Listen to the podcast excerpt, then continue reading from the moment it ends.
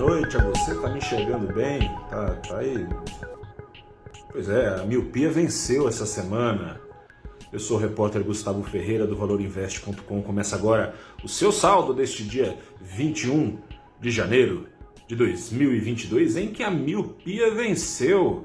É, né? o, o curto prazo com ganhos de clareza, isso aí tem prevalecido sobre riscos mais distantes dos olhos do mercado e assim sendo, depois de dar uma escorregadinha nessa sexta-feira, saldo da semana, hein?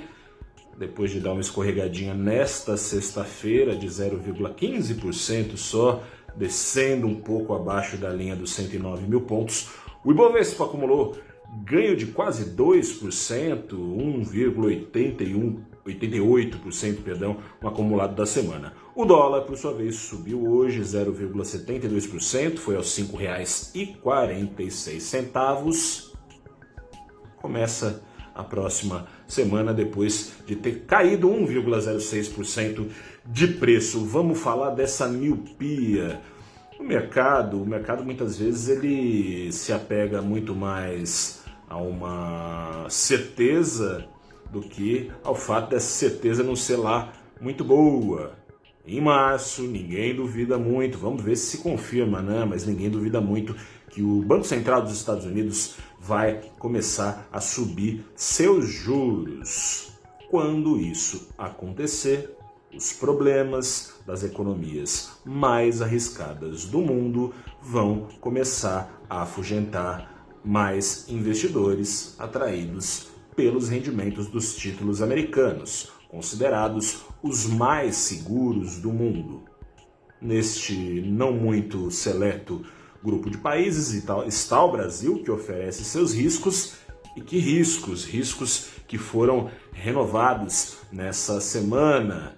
O presidente Jair Bolsonaro, e aí de novo miopia, curto prazo prevalecendo sobre o longo, o mercado recebeu bem o presidente Bolsonaro dando uma recuada no que tinha prometido aos policiais e depois, a partir daí, surgiu a gritaria entre todos os servidores que não seriam beneficiados, como não serão, por reajuste que foi prometido para os policiais pelo presidente Bolsonaro nesse ano não podendo agradar a todo mundo, nem os policiais vão receber esse reajuste. Vamos ver se é assim mesmo que assinará o orçamento que precisa ser assinado nessa sexta-feira é, o presidente Bolsonaro. Mas, para 2023, se eleito, ele já prometeu que vai pagar reajuste para todo mundo. Como? Ninguém sabe, não tem dinheiro. Para completar, agora o presidente Jair Bolsonaro mandou o, o Trora Liberal elaborar um plano um pouco heterodoxo para diminuir o preço na marretada, na canetada da gasolina e da energia, né? O pessoal tem memória curta, né? Parece que a gente já viu falar sobre isso não faz muito tempo, deu no que deu. Enfim, caminho, os caminhos poderiam ser dois para executar esse plano. Um deles a lei das estatais veda desde 2016, que é fazer sangrar o caixa das empresas de maneira de, a, a beneficiar a, o próprio governo, né? fazer uso político do dinheiro das empresas desde 2016 é bem mais difícil agora com a lei das estatais. Sobre o segundo caminho, fiscal. Como? O governo não tem dinheiro sobrando para pagar esse subsídio pretende dar desconto em impostos. Desconto em impostos uh, numa situação em que não sobra receita. Se não sobra receita para ser desprezada, esse desconto em imposto cedo ou tarde vai ser pago como? Aumentando o endividamento público, aumentando o endividamento público num país que está caminhando para, no melhor dos casos, andar de lado a sua economia, ou no pior dos casos, ter uma leve queda nesse ano, ou seja, Aumenta o gasto, diminui a receita, explosão da trajetória da dívida pública. É esse o temor do mercado.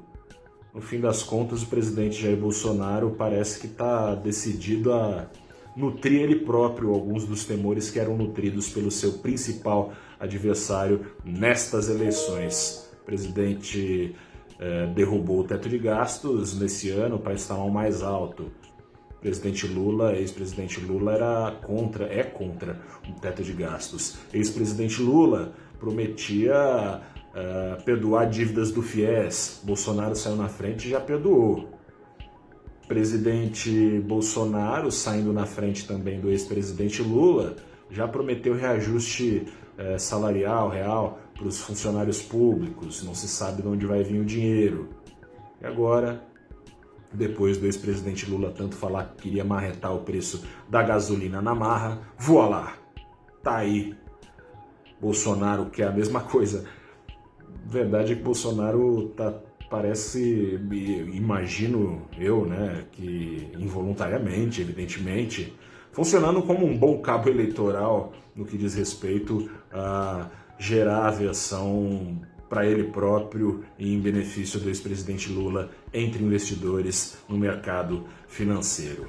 Sobre as eleições, a gente tem mais coisa para falar e eu te convido a assistir nessa segunda-feira o programa Abrindo os Trabalhos, toda segunda-feira, novo horário, hein, das 9 às 10. Antes era das 8 e meia, você sabe, é das 9 às 10 da manhã de toda segunda-feira. É ano de eleição e agora, para ajudar você a aproveitar eventuais oportunidades abertas pela volatilidade e a escapar de perdas pelos gestores consideradas como quase certas, te convido a acompanhar esse bate-papo ao vivo que eu vou levar com a Priscila Araújo, que é sócia, sócia até do programa, né? Já participou muitas vezes brincadeira, sócia e gestora da Macro Capital. E estreia no programa, espero que a primeira de muitas, estreia do sócio fundador da 3R Investimentos, o Tomás Awad.